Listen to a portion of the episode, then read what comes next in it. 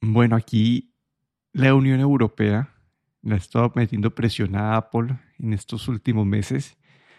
Quiero empezar con el, más simple y creo que ya como que está probado de todos y es que están, van a obligar a, los, a las compañías de celulares a tener un, un tipo de carga única. Creo que quieren estandarizar la parte USB-C y, y, en Estados Unidos ya están empezando a pensarlo, a hacer un, están, están intentando considerar ese mismo proceso. Y listo, creo que para esta, para esta, para esta generación yo no le veo problema. Ya se rumora que el iPhone 15, no el que sale este año, sino que el siguiente ya va a ser USB-C. Entonces por ahí no lo veo problema, pero como que mi problema es a futuro, si hay un estándar nuevo o una tecnología nueva que dé unos beneficios y que permita, no sé, no sé, no sé, cómo, no sé cómo, va a pasar a, futuro, sabiendo que hoy en día las compañías tienen que pelear contra todos sus accesorios, contra todos sus usuarios. ¿Sí me entiendes? Como que si, si Apple cambia, todos los accesorios que hacen los, pues, las compañías tienen que adaptarse a este, a este formato nuevo. Y además es que los usuarios también tendrían que cambiar sus accesorios y sus cables y todo. Y, y si le pones encima de eso como como presión regulatoria, como un cambio, si te una tecnología nueva, no sé cómo lo, trataría, no sé, no sé qué pasaría ahí. Sí, ahí he leído yo un poco sobre, sobre esta noticia y sí que lo dejan, de hecho, abierto, diciendo que si hay una nueva tecnología eh, más al futuro, se podría revisar y cambiar, digamos, a este nuevo estándar. Entonces ahí sí que lo han dejado abierto. Que ahora es el USB-C, eso es, es, lo, que, lo que han eh, aprobado, pero sí que han dejado una puerta abierta a futuros cambios, siempre que sea como un estándar de, carga. Sí, pero, pero lo dejaron abierto, pero que se podría cambiar la regulación. ¿Y cuántos años se demora en cambiar la regulación? Sí, bueno, eh, como al, menos un par de años, como hemos visto, dos o tres años sí que se, se tarda en, en aprobar uno de estos cambios, porque este rumor del USB-C o esto ya llevan discutiendo en la Unión Europea pues unos cuantos años. Yo creo que lo habíamos oído ya hace dos o tres años, ¿no? Y finalmente se ha aprobado y todavía faltan dos años más. Entonces, todo el proceso, pues unos cinco años. Sí, entonces, eso es lo que me preocupa a mí. Esa es la parte que me preocupa a mí de esto. En los laptops están como... no, hay, no ha habido tanto problema porque tienen más espacio. Entonces, los Surface tienen su cargador propio, pero también los puedes cargar por USB-C. Los Macs tienen esta, este MagSafe versión nueva, pero también los puedes cargar por USB-C. Entonces están alineados a, la, a estas regulaciones, pero dado que es un dispositivo que permite, que tiene el espacio de poner varios puertos de carga, eh, pues sí, no, no, están limitados, pero imagínate que, que, que no, no, hubiera espacio en, el, en, un laptop para, para ese segundo puerto, entonces nos quedaríamos todos sin MagSafe. O no sé, como que ese es mi problema con... Eh, entiendo el propósito del documento, entiendo todo eso, pero siento que puede limitar mucho la innovación en ciertos casos. Yo, yo, yo tengo otra opinión, ¿no? Yo creo que realmente esto está, está haciendo un control que hacía falta. Eh, hay una, una basura, digamos, electrónica que dicen todos los años de cables, cargadores. Eh, ¿Cuánta gente se compra un teléfono que viene con un cable que ya tiene como 10 cables iguales? Y lo que la Unión Europea también pretende con esto es que el cable y el cargador sean opcionales. Es decir, que si tú compras un teléfono que tiene con carga USB-C, el cable no venga con él, sino que tú ya tengas un cable USB-C, ¿no? Y eso eliminaría mucho, mucha, mucha basura y luego también eh, para, mm, para los eh, fabricantes puede ser un ahorro, ¿no? Puede estar también una ventaja.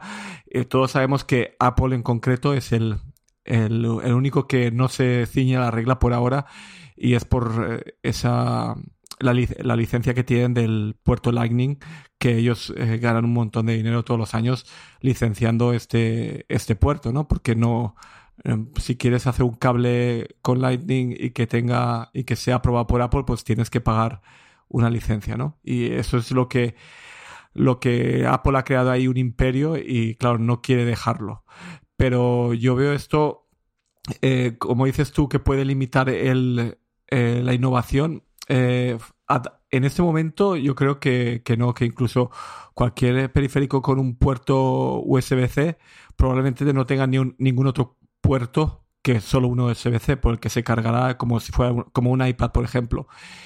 Y luego en cuestión de laptops, eh, un puerto USB-C, eh, pues no hemos visto los, los docks o los, estos adaptadores que hay para sacarle más puertos y todo, que hemos vivido con eso, con los, con los MacBook, eh, estos pequeños que Apple sacó, que creo que solo había un puerto, ¿no? Hemos vivido ya eso en, con productos de Apple sin ir más lejos, ¿no? Entonces, no, yo creo que, que va a ser, va a jugar a favor más que en contra. Y, y sí que he leído muchos comentarios de estos artículos, los comentarios que vienen de la gente que deja y que dicen que, que el Estado no debería controlar o regular estas cosas. Entiendo Estados Unidos una es una economía mucho más liberal y no, no les gusta a las compañías ser controladas por, el, por los estados. Pero bueno, Europa la mentalidad es bastante diferente y a veces eh, vale la pena tener este tipo de regulaciones si esto va a, hace una ventaja a nivel no solo de economía, sino también para el medio ambiente por la basura que se genera. Entonces, bueno, ahí hay dos puntos de vista, ¿no? Y, yo creo que en el momento en el que estamos, ¿no? En el que, sobre todo con, con, la parte del medio ambiente, yo creo que esto va a ser positivo. Y como han dejado ese, esa, esa parte abierta, que si en un futuro eh, aparece alguna tecnología mejor o alguna manera mejor se puede cambiar.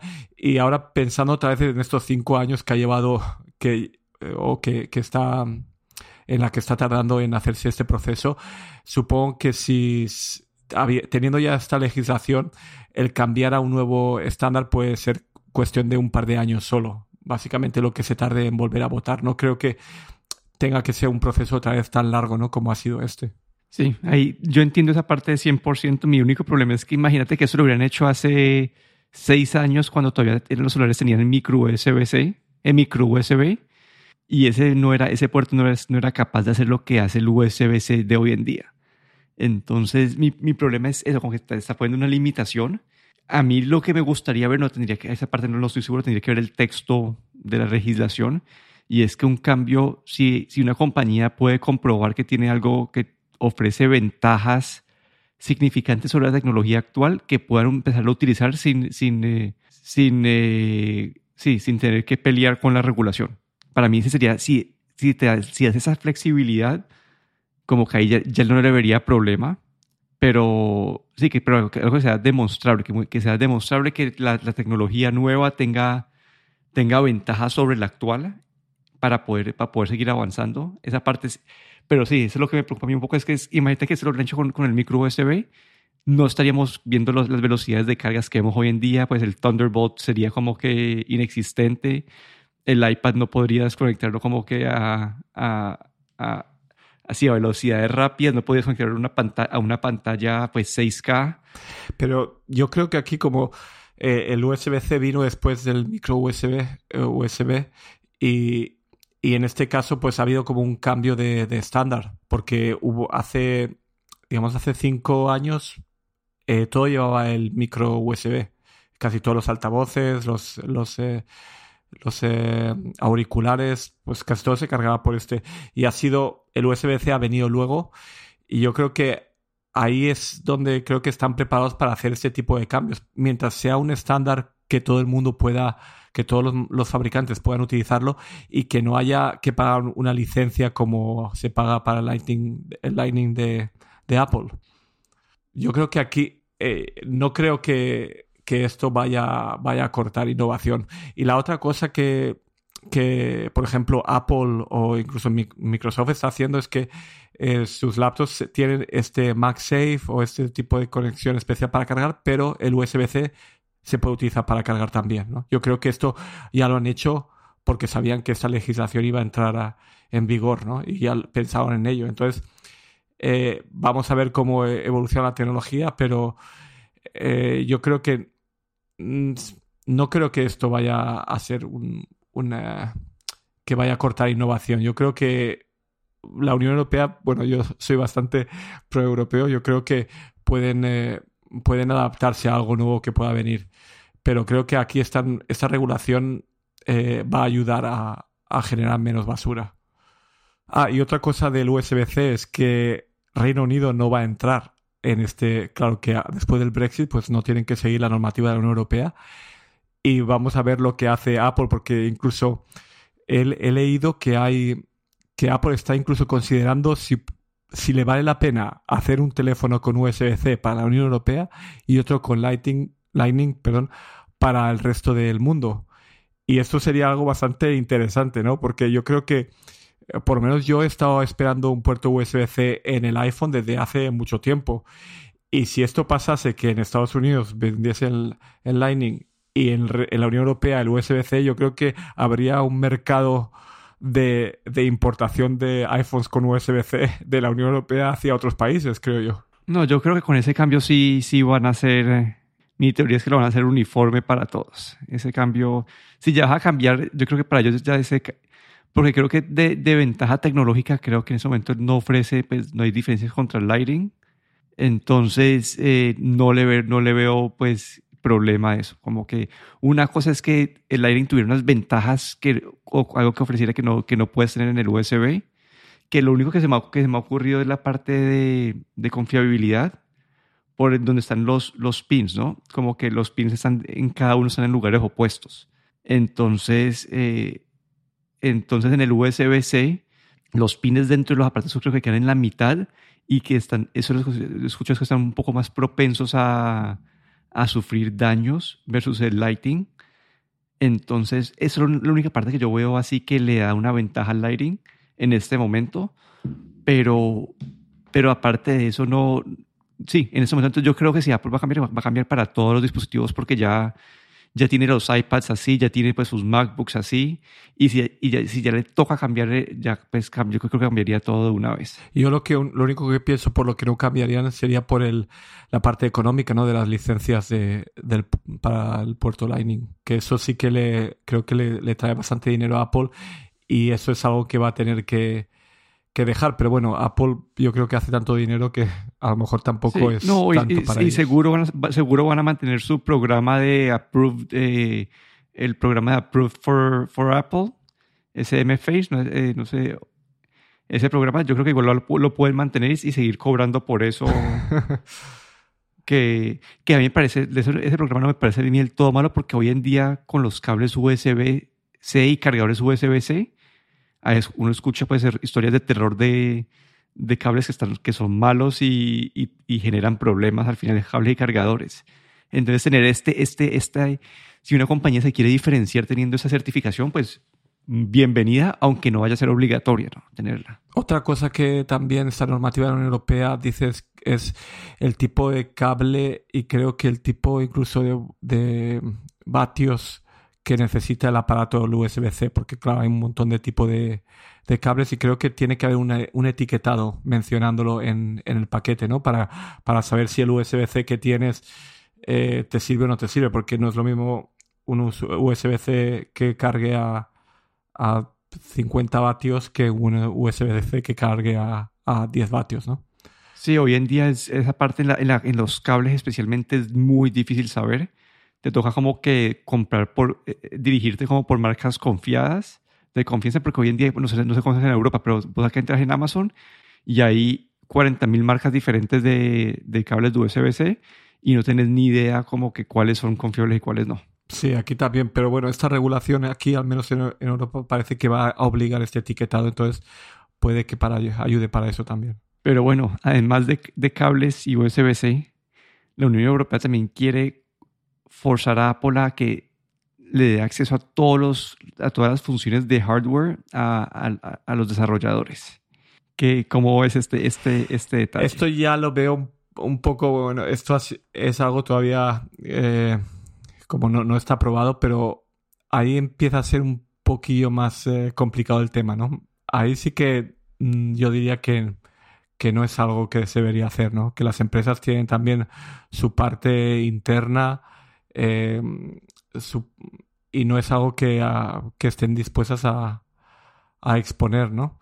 Y creo que, claro, que esto da una ventaja a Apple sobre sus aplicaciones eh, comparado con aplicaciones de terceros. Y eso es lo que muchos desarrolladores siempre se han quejado, ¿no? De que eh, querrían hacer algo eh, con una aplicación, pero no pueden porque las APIs o, oficiales de programación de Apple no le permiten. Y si utilizan un acceso al hardware directo, entonces Apple no va, no va a aprobar estas aplicaciones y no van a poder venderlas, ¿no? Entonces, esto siempre ha sido un poco un problema, ¿no? Con algunos desarrolladores. Pero claro, esto a su vez ofrece una seguridad, ¿no? El saber que las aplicaciones que compras en la App Store, pues eh, no van a no van a poder quemarte, por ejemplo, el iPhone, ¿no? O hacer algo que pueda dañar el hardware, ¿no? Y cuando... Sí, ahí, ahí creo que está bien específicamente, más que todo por la parte del NFC. Ah, vale, sí, esa es otra, sí. sí, entonces, entonces creo que esa parte del NFC, ese es el, creo que ese es el ejemplo, pues, como, como el, que, que, define esta, esta parte de la legislación. Y para mí ahí sí estoy de acuerdo con la legislación siempre y cuando sean funciones que, que no, se, no puedan perjudicar al usuario. Es decir, que, que, que, un desarrollador malévolo si va a usar el NFC para robar datos o, o que puede hacer que se pierdan tus, que, que, en, esa, que, que en el, que en el, no sé, la transacción exponga tus credenciales o algo así, si existe esa posibilidad, como que entiendo que se mantenga controlado por Apple, pero si no, y es algo que Apple estaba haciendo ahorita, pues, no sé si viste que lo de los pagos, ahorita que, que, que va a usar el iPhone para poder recibir pagos, lo, lo, abrieron ya con un API. Entonces yo creo que eso es Apple como recibiendo esa presión y yo siento que han acelerado un poco más el, la salida de los APIs. Ahorita como en estos años, en estos últimos años, ahorita en iOS 16 sacaron bastantes APIs nuevos para desarrolladores que es, que, que uno, no, pues uno no se imaginaría que hubieran sacado. Entonces aquí yo, mi punto acá de partida es, siempre y cuando la función que, que le estén pidiendo acceso al API no pueda perjudicar al usuario de ninguna manera, sea con, eh, no sé, desgaste excesivo de batería, sea con eh, que se filtren tus datos o algo así, entiendo que haya presión para que se lo liberen a, terceros. Aquí sí que, sí, aquí tienes un punto muy fuerte, ¿no? El NFC. Y es algo que, que incluso eh, experimentamos aquí, por lo menos en Finlandia, donde tenemos métodos de pago eh, también eh, que podemos utilizar con el móvil, con un iPhone, pero se tiene que hacer este pago a través de Bluetooth porque Apple no permite a ninguna otra aplicación que no sea el Apple Pay utilizar este sistema NFC para hacer pagos. Y aquí sí que ahí veo que ahí Apple está limitando el, la innovación, de hecho, el cortando ese, ese acceso, ¿no?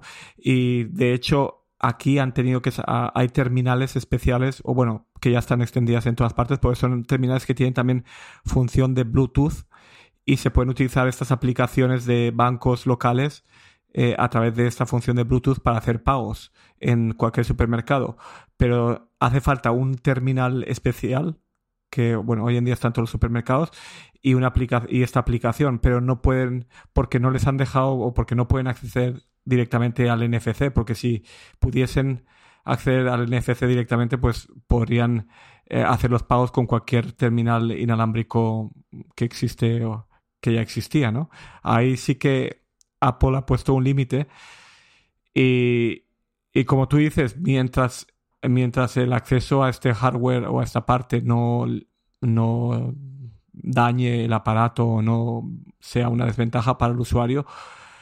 Pero esta parte del NFC sabemos, creo que todo el mundo lo sabe, que básicamente está hecho para, para que la única eh, forma de pago inalámbrica que funcione directamente con el, Apple, con el iPhone sea el Apple Pay. Eso está más que claro. Sabemos que no hay ninguna otra restricción por la que no se haga, ¿no? Y ahí sí que es. Mm, ahí sí que veo, veo una razón fuerte, ¿no? Sí, a mí, a mí sí me queda el asterisco de saber cómo funciona la parte tecnológica para saber que si le das acceso, ¿qué estarías dando?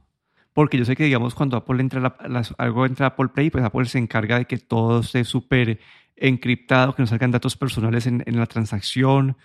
Ahí todo esta, pues está, sí, que no sé si eso sería quería dentro de la, del API o eso quería encargado de los, de los desarrolladores.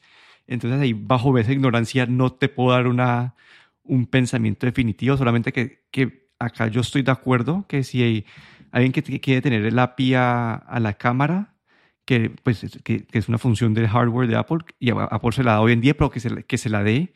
Entonces, no sé, esa parte es... Sí, y bueno, y además de eso, también quieren que Apple abra a terceros todas sus aplicaciones como de comunicaciones.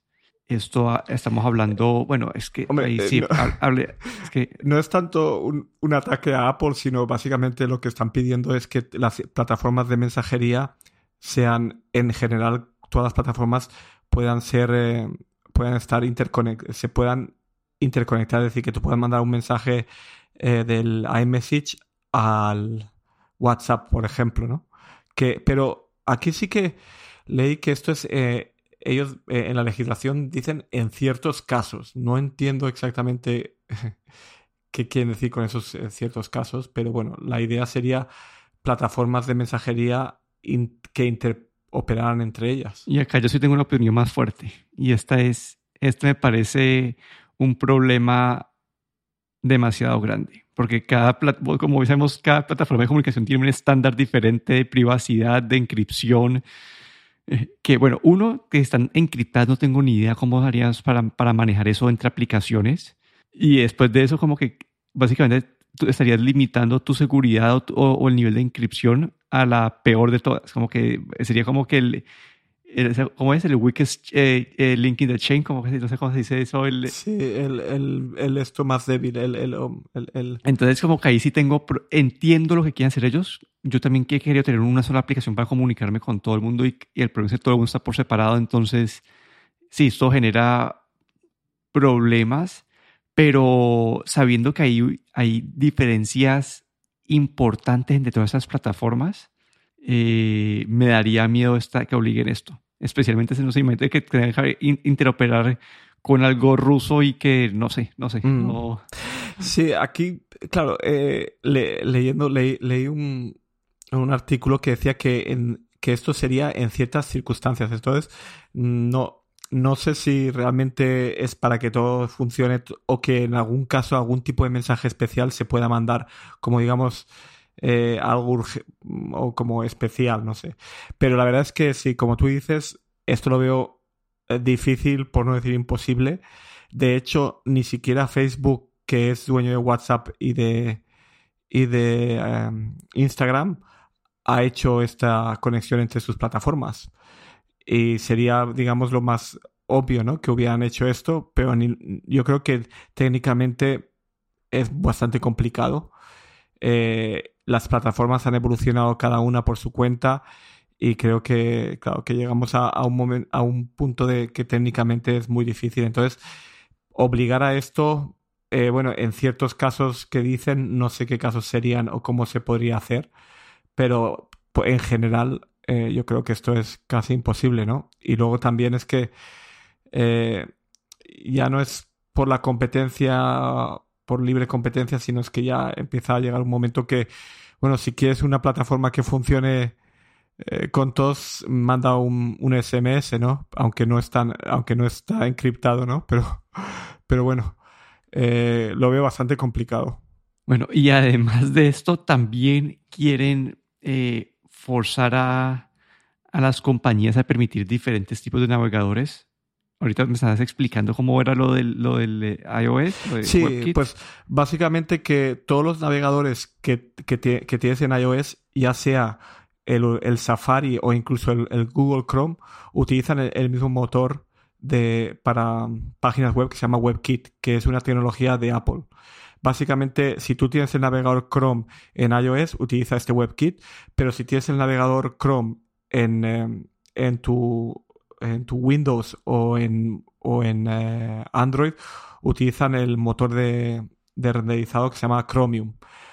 Pero Apple no permite que se pueda utilizar Chromium en, en iOS. Eh, como dicen, bueno, ellos dicen que por seguridad y por otras cosas, eh, y yo creo que también por un control de la batería, que para ellos es muy importante, ¿no? obligan a que todos los navegadores utilicen este WebKit. Y aquí una vez más, pues la Unión Europea también se quiere meter, ¿no? Y decir que, que pueda, puedan abrirse a cualquier tipo de navegador que no tienen por qué utilizar este, este renderizador de páginas web que sea que es WebKit, sino que puedan utilizar también Chromium, por ejemplo. Sí, aquí hay dos puntos, como que uno, la parte de seguridad, que lo que dicen ellos es una de las vulnerabilidades más grandes que encuentran usualmente es en, es en problemas en el navegador.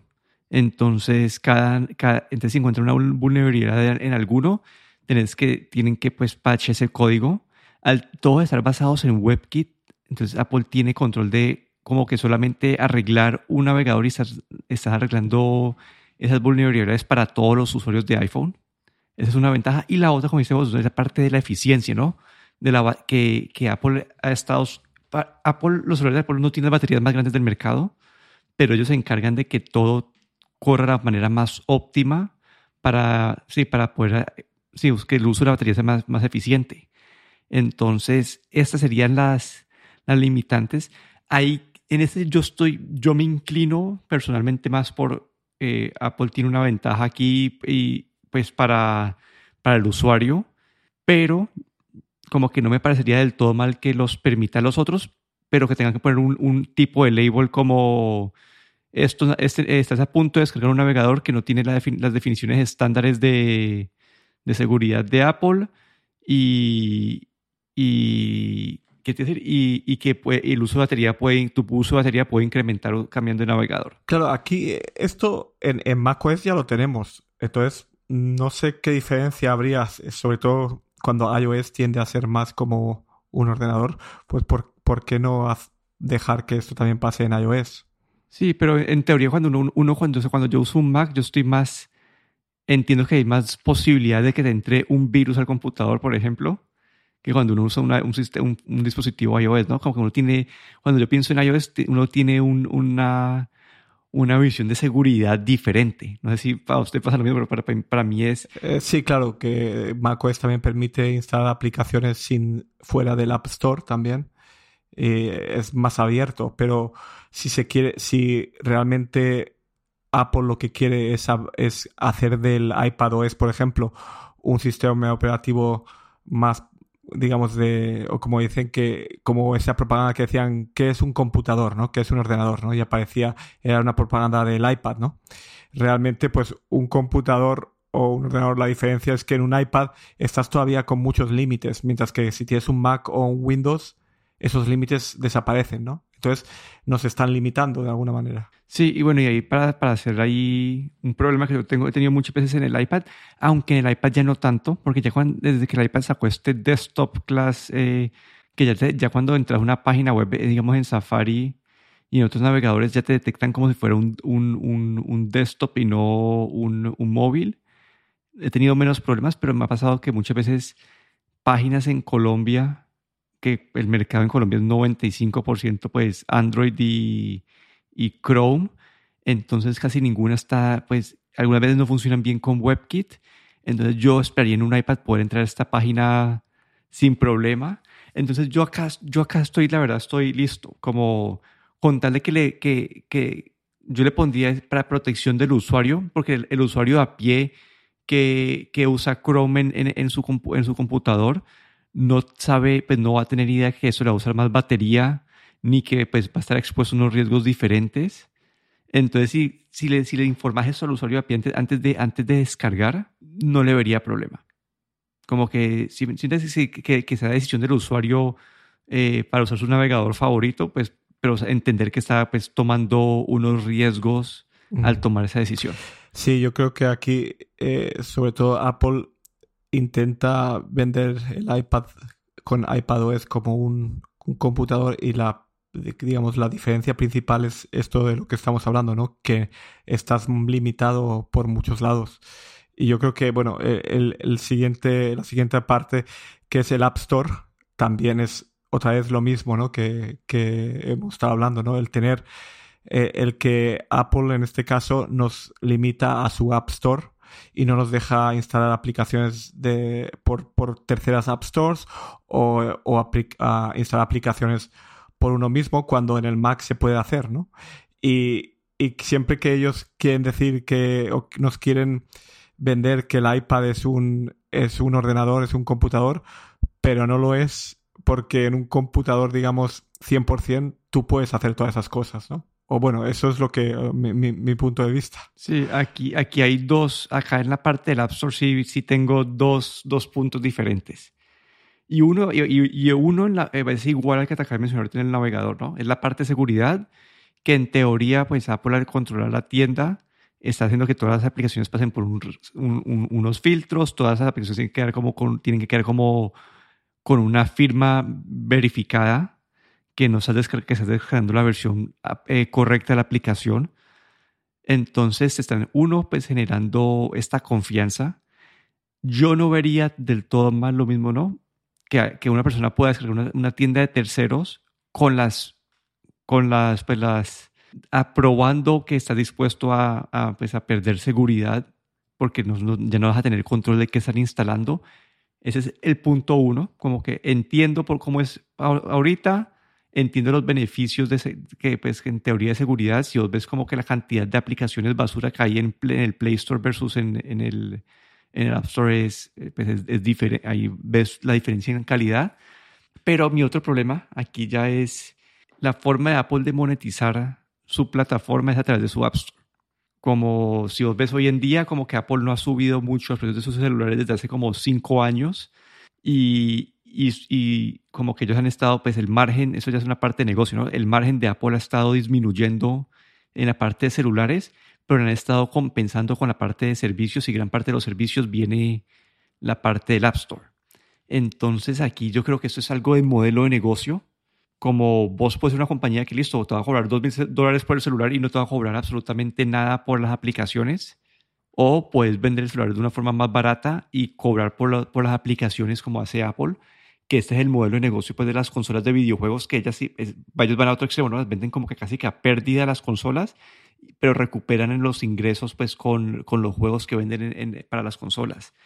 Entonces, desde el punto de vista de permitir que haya una sin tomar el modelo en cuenta de negocio, yo, yo estoy ahí de acuerdo que poniéndole una nota que, la, que listo, permita tratar una, una tienda de terceros, pero desde el punto de vista del modelo de negocio, creo que acá yo, acá yo sí soy más partícipe que cada, como que no sé, cada negocio debe escoger cuál es su modelo de negocio y no pueden obligarlos a, a cambiar su modelo de mm. negocio.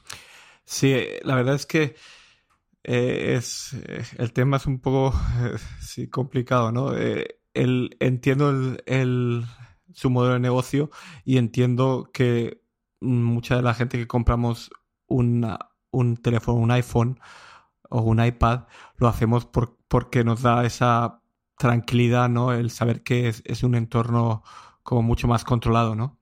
Y yo nunca me he ido a Android porque no tengo ganas de estar lidiando con aplicaciones que a lo mejor eh, em, no funcionan bien o aplicaciones basura o bueno, todo ese tipo de, problemas que tienes cuando, cuando se pueden, hay aplicaciones, se pueden cargar aplicaciones sin, sin utilizar el App Store, por ejemplo, ¿no? Pero luego está la otra parte, claro, la parte de los pagos también, que es otra de las cosas que están intentando también regular y es que ya sabemos eh, hemos eh, oído muchas discusiones que eh, Apple no permite que las aplicaciones puedan venderte una suscripción en, en, otro lugar que no sea el App Store. porque, lo que, porque ellos monetizan, sacan un 30%, creo que es, de esas suscripciones, ¿no? Y eso también es un, un problema, ¿no? Que hemos visto que han creado algún tipo de excepciones, pero que, bueno, creo que fue Epic que retiró el Fortnite de, del App Store por ese mismo tema, ¿no? Y esto es otra parte que, que querrían eh, como, como liberar, digamos. Sí, ahí sí, yo por la parte de modelo de negocio, sí me inclino a que esa parte no, me, no, no, no la veo como que uno no debe entrometerse en la parte del modelo de negocio. Como que si vos ves, ¿cuánto cuesta un celular de Samsung? Eh, los Ultra, que es el equivalente del iPhone del Pro Max, cuesta como 300, 400 dólares más que el, que el iPhone que el iPhone Pro Max y eso es porque ellos están como, sí, no sé, como que yo prefiero como usuario y no sé, pagar un poco menos en el dispositivo y saber que estás pagando aplicaciones en, general más caras que, eh, que si las compradas por otra parte. Que, que, y no sé, y para los desarrolladores, como cientos de miles de desarrolladores han, hecho negocio ya con la estructura actual y, y es empezar a decir hoy que ah, ah, no me gusta cómo está estructurada la, la tienda de Apple, eh, que no, no, no, me pueden, ellos no me deben cobrar nada, entonces, no sé, como que ya por, en cuanto a la parte de, de, seguridad y todo eso, creo que hay formas de implementarlo, pero en cuanto a la parte del modelo de negocio, sí siento que ahí no se debería meter, como que uno escoge como, no sé, cuando uno va a ir a, a, a, comprar un servicio, vos puedes decir, ah, listo, quiero comprar esto en suscripción o lo quiero comprar una vez. Hay diferentes tipos de modelo y, uno como usuario debe escoger a cuál está yendo y no, no sé, no, ahí sí, ahí sí tengo más, con esa parte sí tengo más problemas, especialmente porque mucho el análisis, cuando empiezan a hacer las compañías del análisis y, la y los, todos los comentaristas de, de Apple y, y de tecnología, solamente miran la parte de ingresos es que Apple está creciendo en ingresos, pues ellos no, porque van a cobrar ellos por, por, por las tiendas. Pero si miras la parte de costos, ahí es donde ves la, la diferencia, es que el, los costos de los iPhones en relación a sus ingresos han estado subiendo, pero ellos han compensado con los ingresos de, de software que tienen unos costos menores. Entonces, para mí, viéndolo como desde el punto de vista de estrategia de compañía y todo, como que no, esta parte de acá del App Store sí no puedo estar de acuerdo. No, sí. No lo veo. Sí, yo lo veo todavía, bueno, como tú dices, es su modelo de negocio y tan, que han creado ellos y tampoco pues e, es un poco un poco complicado. Lo que por lo menos lo que sí que sabemos que vamos a ver son iPhones con USB-C. Yo creo que a mí por lo menos tenía muchas ganas de ver esto y parece que va a ser una realidad. Pero bueno, las otras cosas todavía está por pasarse. Yo no sé si van a llegar a cuajar o no, claro. Pero habrá que ver. Habrá que ver qué deciden. Pero sí, ese fue nuestro episodio de hoy. Yo pensé que iba a ser un poco más cortico, pero son temas complejos y acá solamente hemos tocado, yo creo como que la cima, el tope del problema y esto es algo mucho más profundo. Pero acá me despido, Danilo Ronsoro. Y aquí Guillermo Ferrero.